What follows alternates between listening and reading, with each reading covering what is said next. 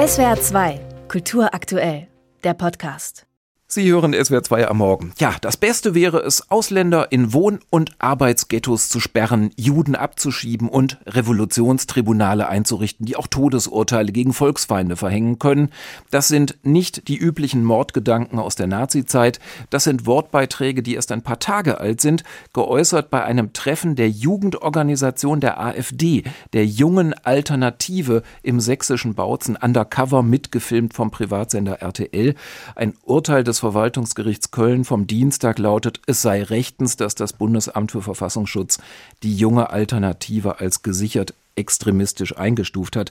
Welche Rolle spielt also diese Jugendorganisation für die Radikalisierung der AfD? Darüber spreche ich mit der Politikwissenschaftlerin Anna-Sophie Heinze von der Universität Trier. Hallo, Frau Heinze. Hallo.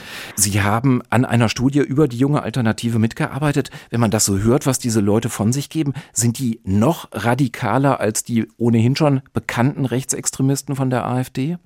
Ich würde sagen, sie sind auf jeden Fall auch offener in den Rechtsaußenbereich, in den extremistischen Bereich. Also gerade in den ersten Jahren, nachdem die junge Alternative gegründet wurde, 2013, da hat sich das schon sehr schnell gezeigt, dass sie radikaler als die AfD ist. Heute ist es fast so ein, man übertrumpft sich immer mehr Spiel. Also ich möchte gar nicht sagen, sie ist noch radikaler. Die AfD ist mittlerweile auch sehr, sehr radikal. Ich habe jetzt eingangs ein paar Fetzen von diesem Treffen der jungen Alternative in Bautzen zitiert. Das klingt ja nach richtigen Nazis, auch nach entsprechender Brutalität, Bereitschaft zur Gewalt. Sie haben auch Interviews mit Mitgliedern der jungen Alternative geführt, Postings auf Social Media untersucht. Ist jetzt vom Einfluss her gesehen die junge Alternative auch gefährlich? Sie hat auf jeden Fall inhaltlich, personell und strategisch Einfluss auf die Mutterpartei, seitdem sie 2015 als offizielle Jugendorganisation auch von der AfD anerkannt wurde.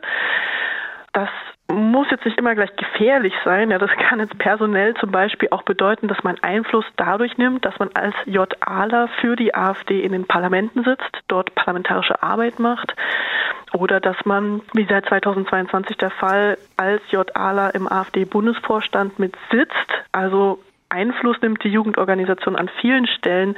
Wie gefährlich das ist, ist nochmal eine andere Frage. Mhm. Sie haben schon gesagt, die AfD ist eigentlich schon radikal genug in ihrer jetzigen Form. Äh, trägt die junge Alternative dazu noch zusätzlich bei, die Partei zu radikalisieren? Genau, ich würde schon sagen, sie ist ein wichtiger Treiber des Ganzen. Sie ist nicht der einzige. Ja, wir erinnern uns zum Beispiel auch an die Debatte um den Flügel, der dann angeblich aufgelöst wurde vor einigen Jahren. Also es gibt Strömungen, Organisationen, die der AfD nahestehen, die da auf jeden Fall auch ideologisch dazu beigetragen haben, dass die AfD sich immer in eine radikalere bis extreme Richtung bewegt hat. Jetzt gibt es ja Immerhin auch die Diskussion um ein Verbot der AfD, das durchzusetzen, wäre sehr aufwendig und schwierig. Da sind sich Verfassungsrechtsexperten weitgehend einig. Aber wie stünde es denn um ein mögliches Verbot der jungen Alternative? Ich bin keine Juristin, aber ich vermute, einen eigenständigen Verein wie die junge Alternative zu verbieten, wäre zumindest einfacher, es ginge schneller als eine Partei zu verbieten. Das wäre unglaublich aufwendig auch.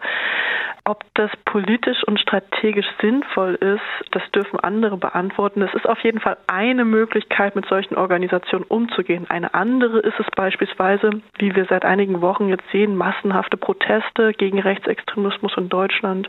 Der Umgang mit der Parteien, mit der jungen Alternative, das spielt eine ganz, ganz wichtige Rolle, der Medien auch. Also man muss auch die ganze Verbotsdebatte so ein bisschen kontextualisieren. Mhm. Sie haben sich ja intensiv auch mit Parteijugendorganisationen in Deutschland insgesamt befasst.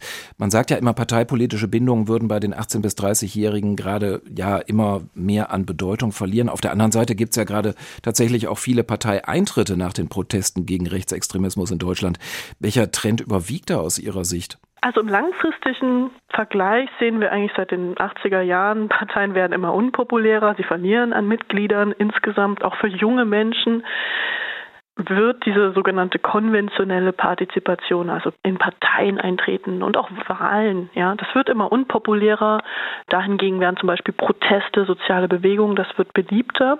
Die kurzfristige Partizipation.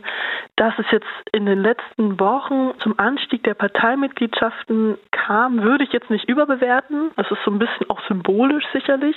Inwiefern die Leute sich dann da wirklich auch engagieren, ja, aktiv auch bleiben vielleicht, das muss man abwarten. Ist möglicherweise auch jetzt gerade mit Blick auf so eine junge Alternative so eine Gefahr der Radikalisierung auch verbunden mit dieser zunehmenden politischen Bindungslosigkeit? Also innerhalb der jungen Alternative gibt es auf jeden Fall diese Möglichkeit, eine ziemlich sichere Möglichkeit, denn Sie müssen sich vorstellen, ja, da werden junge, politisch ungefestigte Menschen in diese Jugendorganisation sozialisiert, sagen wir. Also sie kommen dann da rein, weil sie Leute kennen, man geht wandern, man geht auf irgendwelche Spielabende, man macht irgendwie Online-Gaming. Und das macht erstmal alles Spaß, man schließt Freundschaften und dann kommt die Ideologie dazu. Die, wie ihre Zitate gezeigt haben von der Wanderung, ja, die ja teilweise wirklich heftiger Tobak sind. Also wir wissen nicht, welche Mitglieder das da in Bautzen waren, aber also das ist jetzt nicht überraschend, dass dann auch mal sowas diskutiert wird in solchen Kreisen und das hat natürlich schon echt ja ein Gefahrenpotenzial.